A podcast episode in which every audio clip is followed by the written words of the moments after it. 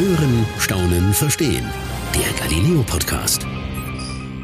Seit ich zum größten Teil von zu Hause aus arbeite, nutze ich meine Internetverbindung wie noch nie zuvor. Klar, Videokonferenzen mit der Arbeit, Streaming von Filmen und Serien und natürlich die ProSieben-App und äh, Join.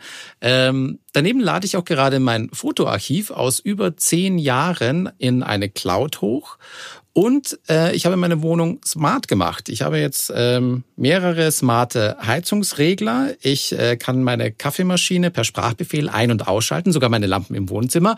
Und äh, sogar alle Geräte, die in meinem Büro am Strom hängen, kann ich auch mit einem Satz einfach ein- und ausschalten.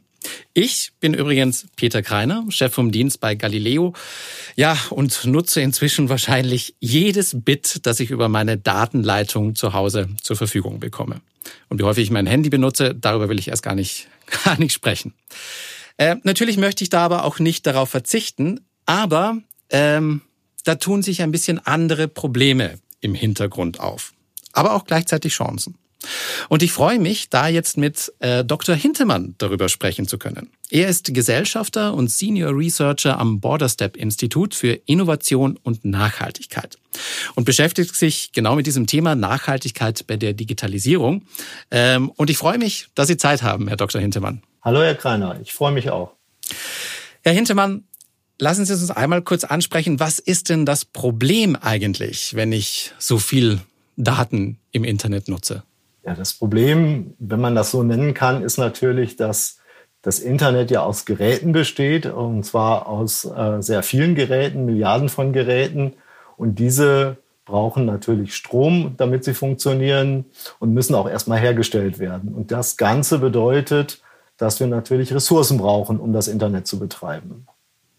Wer, wer sind denn jetzt wirklich die, die wirklich dann den Strom brauchen? Also ich, ich weiß ja ungefähr, wenn ich jetzt zum Beispiel angenommen, ähm, ich weiß ich nicht, schaue eine Serie auf, auf Netflix oder ähnliches, dann wähle ich mich in ein Rechenzentrum ein. Stimmt das?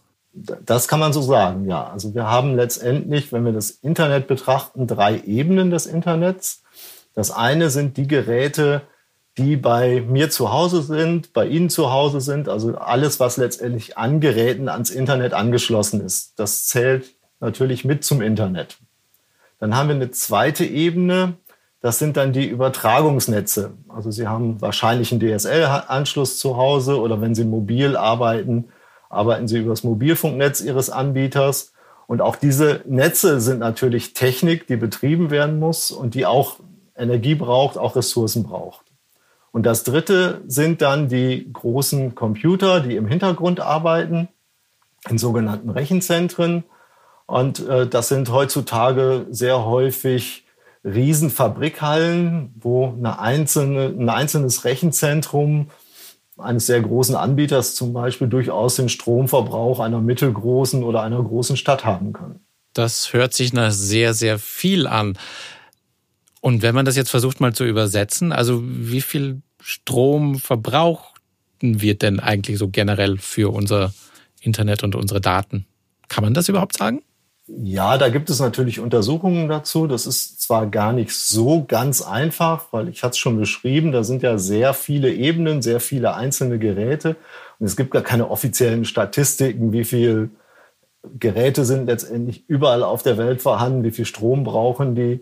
Wie sieht's mit den ganzen Netzen aus? Wie sieht's auch mit den großen Rechenzentren aus? Auch da gibt längst nicht jeder große Rechenzentrumsbetreiber an, wie viel Strom seine Rechenzentren brauchen.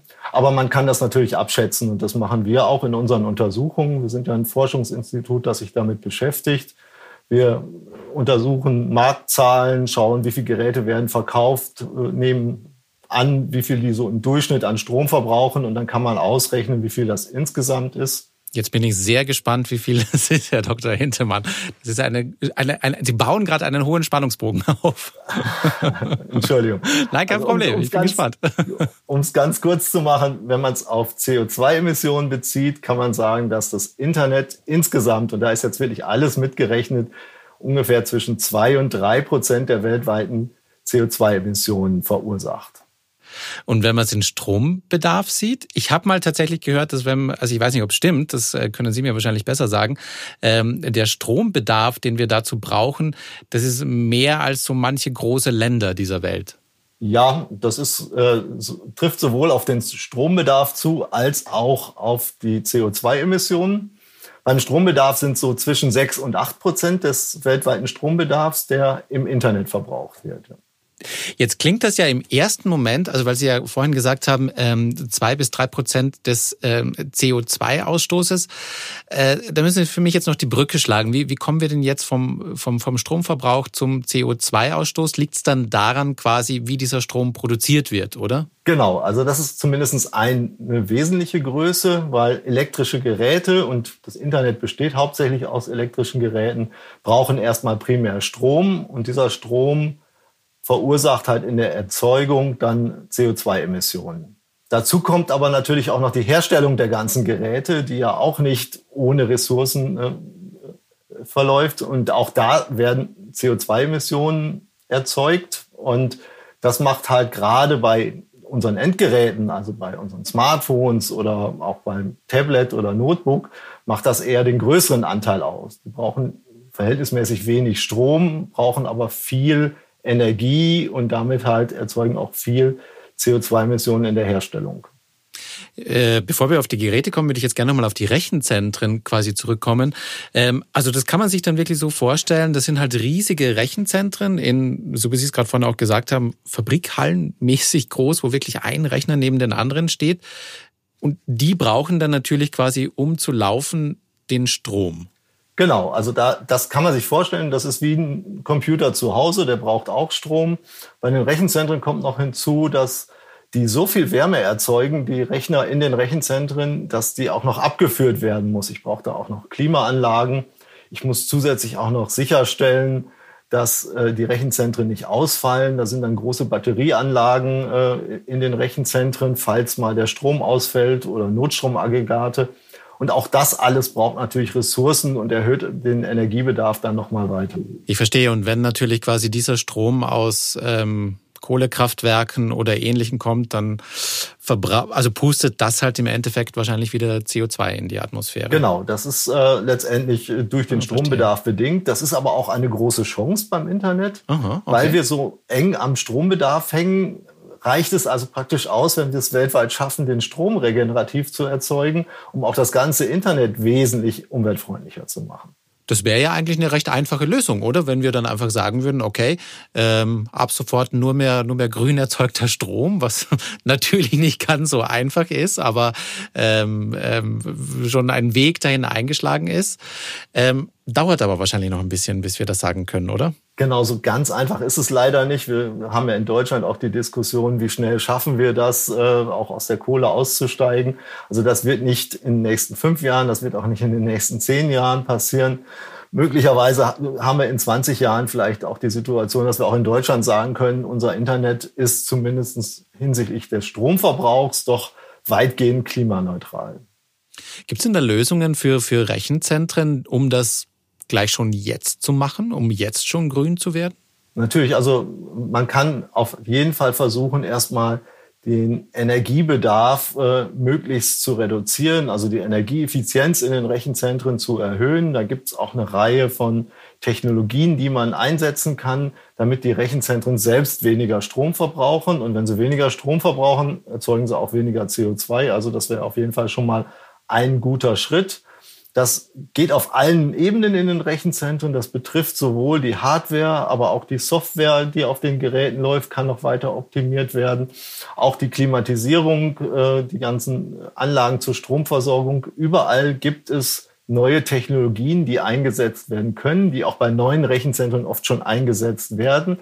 Aber wir haben es halt noch nicht geschafft, das wirklich in der großen Breite aller Rechenzentren durchsetzen zu können. Gibt es denn da schon auch andere Konzepte? Ich glaube, so ein bisschen was gelesen haben, es gibt tatsächlich Konzepte von Rechenzentren, wo die Abwärme genutzt wird und daraus schon äh, ja, äh, also wo die einfach genutzt wird. Das ist auch ein sehr spannender Aspekt. Also ich hatte es ja schon gesagt, es geht sehr viel Strom in die Rechenzentren rein und das, was an Strom reingeht, das ist halt einfach Energieerhaltungssatz. äh, geht als Wärme aus den Rechenzentren wieder raus.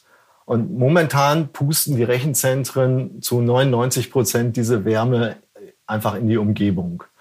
Man kann das aber nutzen und in Schweden, gerade in Stockholm, wird das auch schon gemacht. Da sind schon 30 Rechenzentren an die Fernwärmenetze der Stadt angeschlossen und da wird letztendlich die Abwärme aus den Rechenzentren genutzt, um die Wohnungen zu heizen.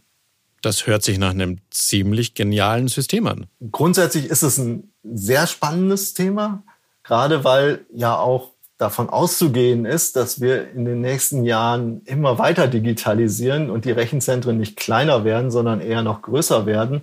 Also die meisten Prognosen gehen davon aus, dass sich der Energiebedarf der Rechenzentren in den nächsten zehn Jahren nochmal ungefähr verdoppeln wird. Und umgekehrt haben wir natürlich eine Wärmeversorgung, die aktuell noch sehr stark auf das Verbrennen von Gas und Öl äh, ausgerichtet ist. Und da wollen wir ja auch weg. Und wenn wir es dann wirklich schaffen, die Abwärme aus den Rechenzentren zu nutzen und dadurch Wohnungen zu heizen, dann schlagen wir eigentlich zwei äh, Fliegen mit einer Klappe. Das heißt quasi, wenn man den Gedanken mal so weiterspinnt, könnten wir wirklich, ähm, also ganz blöd gedacht, zukünftig, wenn wir Häuser bauen, Wohnkomplexe bauen, Stadtviertel bauen, äh, die eigene Rechenleistung, die wir für unsere Datennutzung etc. benötigen und brauchen, ähm, dafür nutzen quasi das, dass es bei uns warm wird in den Wohnungen für Heizungen und Warmwasser?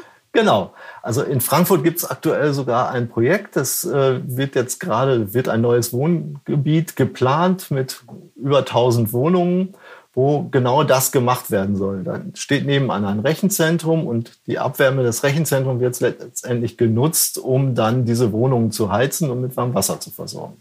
Das klingt so genial. Warum machen wir das nicht schon längst? Ja, da ist natürlich wie häufig steckt der Teufel auch ein bisschen im Detail. In Deutschland haben wir die Situation, dass die Rahmenbedingungen teilweise noch nicht so ganz ideal sind. Äh, wir haben leider die Situation, dass die meisten Rechenzentren luftgekühlt sind und daher das Temperaturniveau, auf dem Abwärme bereitgestellt werden kann, vielleicht bei 30, 35 Grad liegt. Und damit kann ich jetzt noch keine Wohnung heizen, sondern da müsste ich dann noch die Temperatur mittels einer Wärmepumpe auf ein höheres Niveau bringen. Aber Wärmepumpen brauchen dann auch wieder Strom und das kostet dann auch wieder Geld. Und gerade in Deutschland haben wir relativ hohe Strompreise.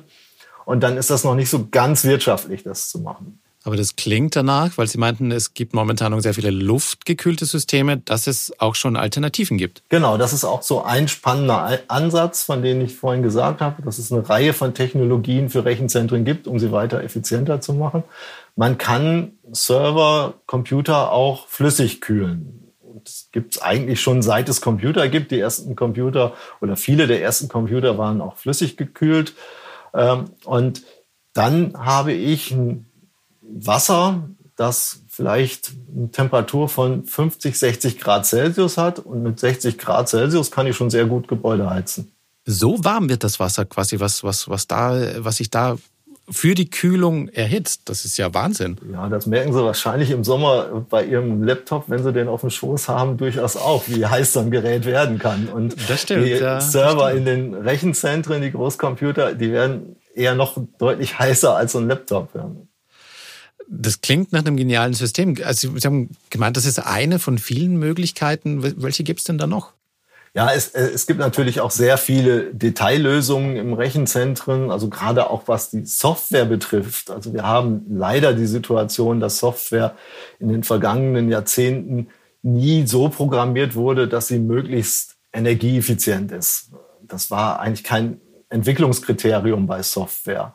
Es ist sogar so, dass viele alte Software-Algorithmen, also Routinen mitgeschleppt werden, die gar nicht besonders effizient sind und äh, dass ich da deutlich besser sein könnte. Also ich könnte über eine richtig programmierte Software könnte ich viel weniger Ressourcen brauchen, um das gleiche Ergebnis äh, zu erreichen. Also das merkt man manchmal ja schon bei unterschiedlichen äh, Geräten, die man zu Hause hat, dass die kleineren Geräte manchmal sogar viel schneller arbeiten als die größeren Geräte, obwohl die größeren ja viel leistungsfähiger sind, aber da ist die Software einfach nicht optimiert auf die Geräte.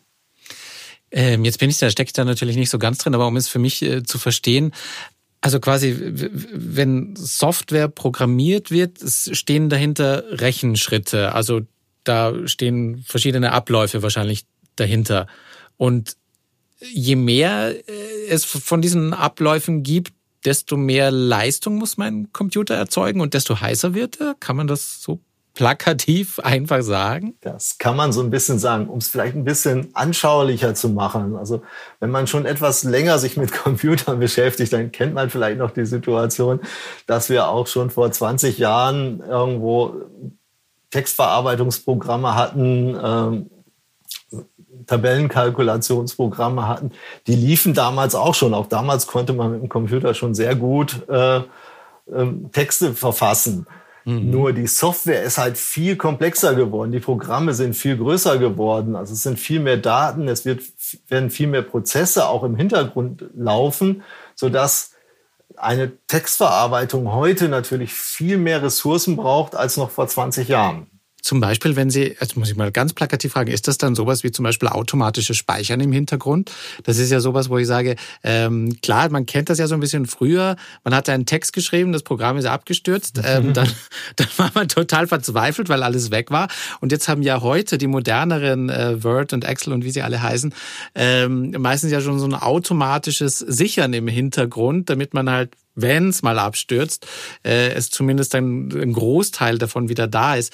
Ist das auch so ein Prozess, den Sie gerade meinen, der dann im Hintergrund einfach dazu programmiert wird und äh, wodurch dadurch äh, das dann mehr wird, zum Beispiel? Genau, der, der wird wahrscheinlich relativ wenig an zusätzlichen Ressourcen benötigen. Und Aber die, er ist sehr, sehr wertvoll. Er ist sehr, sehr, die, die meisten Sachen sind ja sehr, sehr wertvoll. Also ein anderes Beispiel ist, ich habe ja heute eine Rechtschreibprüfung, die parallel läuft, eine Grammatikprüfung sogar, die parallel läuft, wo mir der Rechner dann gleich sagt, oh, da hast du dich vertippt und ich kann es gleich korrigieren. Manchmal wird sogar schon automatisch korrigiert. Das gab es vor 20, 30 Jahren natürlich noch nicht, aber das braucht ja alles Ressourcen. Oft ist es ja auch so, dass diese zusätzlichen Funktionalitäten durchaus gut sind. Nur man könnte das wahrscheinlich in vielen Fällen noch deutlich effizienter programmieren, sodass ich nicht so viel Ressourcen dafür brauche. Wie ist das denn dann bei Updates? Daran denke ich nämlich auch gerade, weil äh, gerade Windows oder auch so wie jedes Smartphone-Betriebssystem, äh, da kommen dann ja auch regelmäßig eigentlich Updates rauf. Sind dann Updates eher etwas, was dann quasi immer noch draufgesetzt wird, was dann quasi noch mehr äh, Ressourcen verbraucht?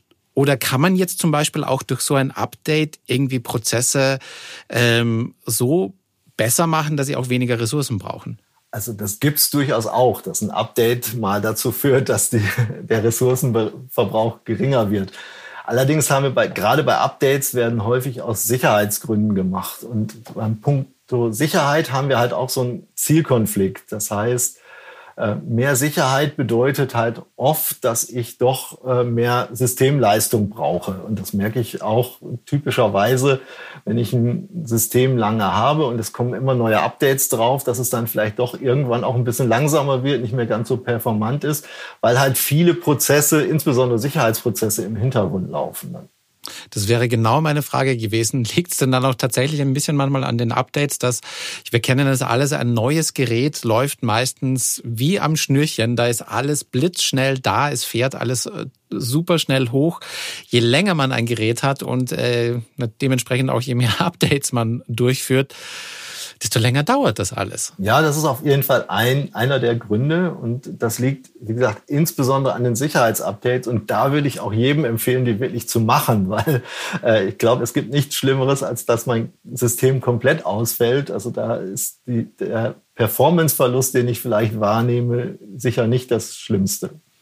Aber wäre es jetzt mal nicht ganz andersrum gedacht und jetzt reite ich wieder auf den Gedanken rum, quasi, dass ja man noch durch ein Update auch wieder mal, sage ich mal, äh, Ressourcen schonen könnte. Ähm, dass man sagt, okay, das nächste Update ist kein Sicherheitsupdate, sondern es ist ganz plakativ gesprochen ein Klima-Update. Denn mit diesem Update verbrauchen, verbraucht dein Rechner zukünftig weniger Ressourcen. Dadurch verbrauchen wir weniger Strom ähm, und dadurch können wir die Umwelt schonen. Oder ist dieser Gedankengang total daneben. Nein, der ist natürlich nicht total daneben. Es, ich habe auch gesagt, es gibt auch durchaus schon mal Updates, die zum Beispiel bestimmte Fehlfunktionen abschalten, äh, irgendwelche Probleme in der Software beheben, wodurch dann auch wieder mehr Leistung zur Verfügung steht und wodurch auch der Energieverbrauch äh, gesenkt werden kann. Nur das ist eher die Ausnahme. Und das ist auch aktuell wahrscheinlich nicht das Entwicklungsziel bei vielen Unternehmen. Und man könnte da wahrscheinlich mehr äh, Aufwand betreiben, damit halt die Updates vielleicht auch künftig mal so aussehen würden, dass der Rechner danach deutlich schneller ist. Ich würde mich sehr freuen, falls das irgendjemand hört von Entwicklern da draußen. Bitte schicken Sie mir ein Update, was meinen Rechner wieder schneller macht. Ähm, jetzt möchte ich einen Punkt ansprechen, wo Sie, wo Sie, wo Sie mich auch vorhin kurz darauf angesprochen haben. Ähm, Bitcoins.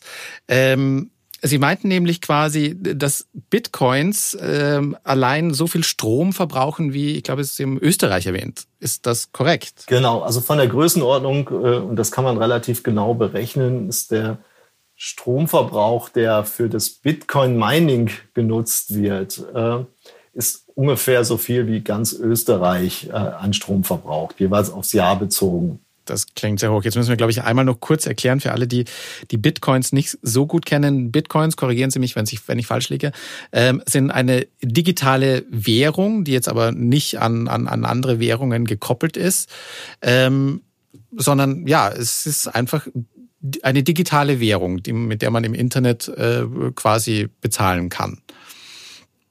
Aber, und jetzt, jetzt habe ich aber die Frage, wieso verbraucht die mehr Strom als zum Beispiel eine E-Mail? Genau.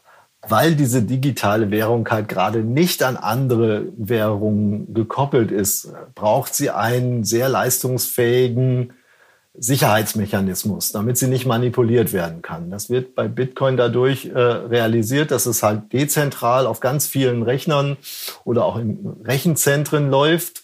Das heißt also, da ist ein Sicherheitsmechanismus äh, programmiert, der dafür sorgt, dass man nicht sich selbst mal ein paar Bitcoins in die Tasche schieben kann.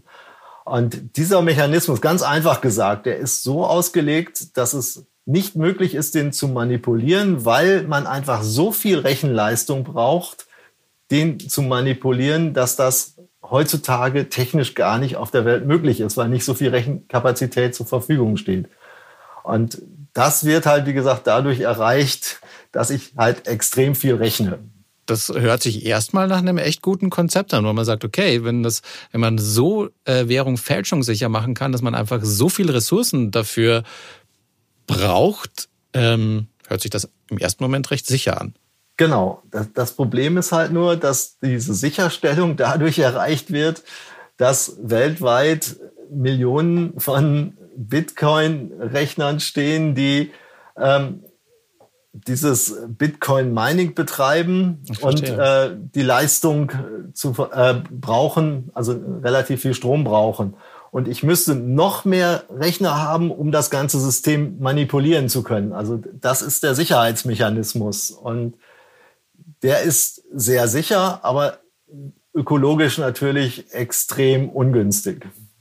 Da fällt mir gerade jemand ein, äh, der gerade letztens ein bisschen durch die Medien ging, Elon Musk, der gerade vor kurzem ähm, ich glaube, ich, an seinen, einer seiner Tweets hat er, hat er Bitcoins, ich weiß gar nicht, was er geschrieben hat, aber er hat es auf alle Fälle erwähnt, wodurch äh, plötzlich ein weltweiter Run entstanden ist.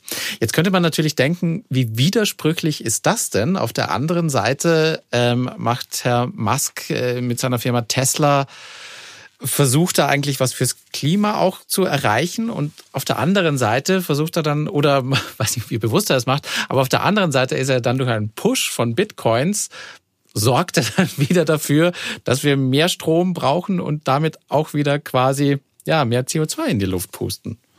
Ja, ich, ich vermute, dass er nicht so richtig drüber nachgedacht hat, aber jetzt kann ich äh, ja, auch nicht sagen, so gut kenne ich ihn jetzt nicht. Ähm, aber das Problem beim Bitcoin ist halt auch, dass dadurch, wenn er, je mehr er genutzt wird, je attraktiver wird das, wird der Bitcoin und desto mehr Rechenleistung brauche ich, um ihn abzusichern. Also das ist in diesem Mechanismus praktisch integriert.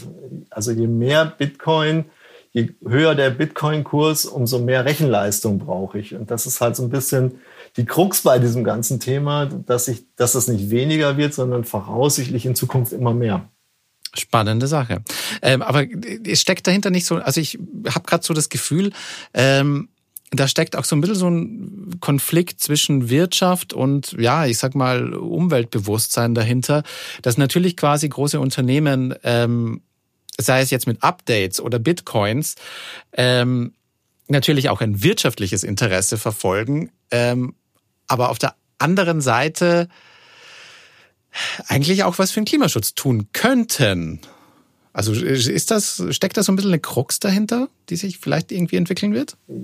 Jein. Also Bitcoin ist nun wirklich so, so ein schwarzes Schaf der Digitalisierung, muss man ganz ehrlich sagen. Das okay. ist halt äh, ein Thema, wo man auch sieht, dass wenn man die Digitalisierung mal so einfach machen lässt, dann äh, passiert halt, passieren halt auch solche Sachen. Und das Problem beim Bitcoin ist halt auch, dass da viele Unternehmen ähm, viel Geld mit verdienen. Und die verdienen halt gerade auch damit, dass, dass da immer neue Hardware eingesetzt wird, dass diese Hardware sehr viel Strom verbraucht. Und damit wird letztendlich das Geld verdient. Und da hat keiner ein Interesse dran, dass das aufhört, sondern man will ja weiter Geld verdienen, man will ja weiter diese Hardware einsetzen, man will weiter damit Geld verdienen. Und das ist ein gewisses Problem, gerade beim Bitcoin. Aber an in anderen Bereichen haben wir riesige Chancen durch die Digitalisierung. Also da wollte ich Sie gerade darauf ansprechen. Jetzt äh, weg von den schwarzen Schafen. Jetzt äh, bin ich gespannt auf die Chancen. Genau. Wir, wir, haben gerade in dieser Woche eine Studie veröffentlicht, wo wir ausgerechnet haben, was wir jetzt, wenn wir es schaffen, nach der Corona-Pandemie, das Thema Homeoffice, Videokonferenzen, zumindest zum Teil aufrecht zu erhalten, so wie wir es jetzt aktuell machen, wie viel wir dann an CO2-Emissionen an Energie im Verkehr einsparen können. Und allein in Deutschland können wir da vier bis fünf Millionen Tonnen CO2 im Jahr einsparen, wenn wir nur einen Teil dessen, was wir jetzt im Homeoffice machen, auch nach der Corona-Pandemie weiter im Homeoffice machen und wenn wir auch weiterhin für Meetings, wo wir uns nicht unbedingt persönlich treffen müssen, vielleicht eine Videokonferenz nutzen. Wie hoch wäre dieser Anteil? Also für Videokonferenzen haben wir ausgerechnet, sind es ungefähr drei Millionen Tonnen CO2 pro Jahr und für das Homeoffice das sind ungefähr 1,5 Millionen Tonnen CO2 pro Jahr. Und jetzt müssen Sie für mich das noch einmal in Relation setzen, weil ich mich mit den Zahlen nicht so gut auskenne. 1,5 Millionen Tonnen sind viel oder äh, wie viel ist so der Ausstoß generell? Es ist auf jeden Fall schon sehr erheblich. Also wenn ich das zusammenzähle, dann bin ich schon ungefähr auf der, ah, lassen mich äh, kurz rechnen, so ungefähr ein Drittel von dem, was die Rechenzentren in Deutschland insgesamt an CO2 verursachen. Also nur durch das Videoconferencing und Homeoffice würde ich einen Großteil der CO2-Emissionen der Rechenzentren schon wieder ausgleichen können. Weil wir dann dafür nicht quasi fliegen würden oder Verkehrsmittel nutzen würden. Genau. So rum gedacht. Okay, okay, okay. Sehr spannend. Ähm, jetzt würde ich aber gerne noch einmal weiterfragen. Wir sind ja jetzt bis dato immer so im Endverbraucherbereich, aber das ist natürlich nicht der einzige äh, Bereich der Digitalisierung. Ähm, an welche Bereiche denkt man denn erstmal nicht zwingend? Also ein Großteil von dem, was in diesen großen Rechenzentren läuft, sind natürlich auch äh, Themen, die für Produktionssteuerung in Industrieunternehmen laufen etc. Und gerade da haben wir auch große Potenziale durch Modernisierung. Man spricht da von Industrie 4.0 durch digitale Industrien viel Ressourcen einzusparen. Also da werden sehr hohe Potenziale. Gerade in Deutschland als Industrieland geht man da sogar davon aus, dass wir da die größten Einsparpotenziale überhaupt haben. Hört sich gut an. ähm, ich, ich tue mir wirklich schwer, das in Relation zu setzen, weil äh, ich, ich so, um ehrlich zu sein, so das, das gar nicht einschätzen kann. Ist denn jetzt, wenn man so, so ein bisschen vom, vom Stromverbrauch äh, versucht zu vergleichen, wo, wo liegt mehr? Also ist, verbrauchen jetzt quasi, also jetzt durch Rechenzentren, die man so nutzt, ist es dann mehr die Leute, die wirklich zu Hause Videoconferencing machen? Also ist das ein größerer Batzen ähm, im Gegensatz zu Industrie, die das für ihre, weiß ich nicht, äh, Produktionsketten etc. etc. nutzen? Wer verbraucht mehr? Und oh, das ist gar nicht so einfach zu sagen. Also wir, wir können relativ klar sagen, wenn es ums Thema Video geht, da ist ein Großteil durch den pri privaten Konsum verursacht. Mhm. Und Videodaten verursachen halt insbesondere in den Übertragungsnetzen, also über meinen DSL-Anschluss zu Hause, über meinen Mobilfunkanschluss, sehr viel Strombedarf und damit verursachen sie sehr viel CO2-Emissionen in dem Bereich. Also 80 Prozent aller Daten, die weltweit verschickt werden, sind Videodaten. Und das heißt, die Netze, die wir haben, werden zum großen Teil halt durch die Videodaten beansprucht. Wenn wir Richtung Rechenzentren gehen, da kann man sagen, da ist das, was wir als Endkonsumenten machen, vielleicht ungefähr ein Drittel, vielleicht sogar noch ein bisschen weniger von dem, was in den Rechenzentren läuft. Also da sind sehr viele Unternehmensanwendungen, da wird sehr viel halt simuliert, äh, da werden Produktionssteuerungsanlagen gemacht, der ganze berufliche Kommunikationsverkehr, Videokonferenzen, E-Mails, das läuft ja alles über Rechenzentren. Das ist dann mehr als das, was wir als Privatpersonen in den Rechenzentren verursachen. Und bei den Geräten zu Hause ist es wieder andersrum, da ist es wieder etwas mehr, also wir haben mehr Geräte in den Haushalten als in den Unternehmen, also Laptops, hm. Smartphones etc. Muss ich jetzt so ein bisschen ein schlechtes Gewissen haben, wenn ich viel streame? Ich muss, ich muss, jetzt muss ich gerade so ein bisschen dran denken, so ein bisschen, wo ich dachte so, okay, vielleicht gehe ich doch lieber einmal mehr spazieren, anstatt mir noch einen Film anzugucken und noch eine Serie. Ähm, ich, ich würde es ja? mal so sagen. Also ein bisschen Bewusstsein ist auf jeden Fall gut und gibt es ja auch Möglichkeiten, was man selbst machen kann, um, um seinen Footprint ein bisschen zu reduzieren. Aber ein richtig schlechtes Gewissen haben muss man nicht, weil das, was der Einzelne zu diesen CO2-Emissionen beiträgt, ist doch verhältnismäßig gering. Wir haben halt auf der Welt vier Milliarden Internetnutzer und wenn man das alles mit vier Milliarden multipliziert, dann kommen halt diese großen Zahlen raus. Aber was der Einzelne beiträgt, ist halt verhältnismäßig gering. Und da ist das, was ich zum Beispiel mit meinem Auto mache oder mit meinen Flugreisen im Sommer, ist äh, sehr viel mehr. Sie haben es gerade schon angesprochen. Was kann man denn noch tun, um seinen äh, digitalen äh, CO2-Abdruck zu verringern? Also als Privatmensch ist auf jeden Fall schon mal sinnvoll, bei den Geräten, die ich selbst nutze, anzusetzen. Also Mhm. Äh, wenn ich äh, mir neue Geräte schaue, sollte ich darauf äh, kaufe, sollte ich darauf achten, dass die möglichst wenig äh, Ressourcen verbrauchen, also möglichst wenig Strom verbrauchen. Gerade bei Fernsehern, die ja heute auch alle digital sind und über die auch viel gestreamt wird, gibt es da doch sehr große Unterschiede. Ich kann das an diesem Öko-Label, also diesem Energieeffizienz-Label sehr gut erkennen. Ist das ein A-Gerät? Ist es ein B-Gerät? Und zum Beispiel ist der Unterschied zwischen B-Gerät und einem A-Gerät schon meistens fast der Faktor zwei. Das heißt, also ich brauche dann im Betrieb beim B-Gerät doppelt so viel Strom wie bei dem effizienteren Gerät. Und das, das rechnet sich oft schon ökonomisch. Doppelt so viel? Ach, das hatte ich gar nicht am Schirm. Wahnsinn, okay. Wahnsinn. Ich hatte gar nicht die Ahnung, dass B schon doppelt so viel ist wie A. Wahnsinn, okay. Genau, also das ist, das, ist ein Ansatzpunkt. Und dann mhm. kann man auch bei der Wahl der Geräte, also wenn man zum Beispiel zu Hause Videos streamt und man setzt sich jetzt nicht aufs Sofa, um abends einen Spielfilm zu schauen, da würde ich natürlich auch immer das große Display auf dem Fernseher bevorzugen. Aber wenn ich nur mal kurz irgendwie ein Erklärvideo oder so anschauen will, dann ist es natürlich viel effizienter, das auf dem Tablet oder auf dem Smartphone oder auf dem Laptop zu machen, als auf einem großen Fernseher. Also das sind so Ansatzpunkte. Man kann auch bei bestimmten Anwendern ähm, die Auflösung aus, auswählen. Auch das ist ein, ein großer Faktor für das, was letztendlich in den Netzen und in den Rechenzentren an Energie verbraucht wird. Wenn ich mit einer niedrigeren Auflösung äh, streame, brauche ich da wesentlich weniger Strom. Das sollte ich aber natürlich dann immer da anpassen, welche Auflösung brauche ich jetzt auf dem Gerät oder ist jetzt für das konkrete Video vielleicht angemessen. Also wenn ich zum Beispiel bei einem großen Internetanbieter mir Videos eigentlich nur anschaue, um die Musik zu hören, dann brauche ich keine hohe Auflösung. Und es nutzt auch nichts, wenn man quasi eine 8K-Film schaut, aber eigentlich nur einen Fernseher hat, der nur HD kann, oder? Genau, wobei das meistens ja. sogar schon erkannt wird von der Software. Äh, okay. Äh, aber auch auf dem Smartphone weiß ich nicht, ob eine 8K-Auflösung immer notwendig ist, selbst wenn das Smartphone das schaffen würde. Das stimmt, das stimmt, das stimmt. Äh, letztendlich zählt nicht auch so ein bisschen dazu quasi auch, wie oft man dann neue Geräte kauft?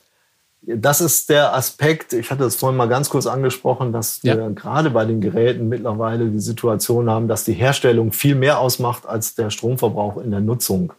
Also wenn ich ein Smartphone habe, da ist 80 Prozent des Energiebedarfs, den das Smartphone insgesamt hat, fällt in der Herstellung ein. Und da wäre es natürlich gut, wenn die möglichst lange genutzt werden, um diese Herstellenergie auf einen möglichst langen Zeitraum äh, zu strecken.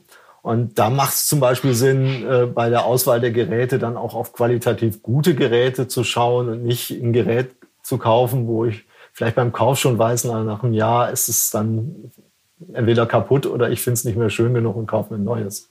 Und mit weniger Updates, und da komme ich wieder zu meinem Punkt, äh, halten die auch länger und dann nutze ich die auch länger. Das, das wäre noch mein Wunsch, aber ich verstehe natürlich auch die Sicherheitsbedenken. Ähm, Herr Dr. Hintermann, das waren ganz spannende Einblicke. Vielen herzlichen Dank. Ich danke Ihnen auch. Ähm, und damit, was nehme ich quasi für mich mit? Ich muss kein schlechtes Gewissen haben, wenn ich ähm, ein bisschen streame. Ähm, trotzdem schadet es nicht, mal hin und wieder vielleicht einen Film weniger zu gucken und dafür einfach mal ein bisschen raus an die frische Luft. Tschüss. Tschüss. Das war's für heute beim Galileo Podcast. Mehr von Galileo gibt's in der Galileo App, auf Galileo TV, in unserem YouTube-Kanal und natürlich täglich um 19.05 Uhr auf Pro 7.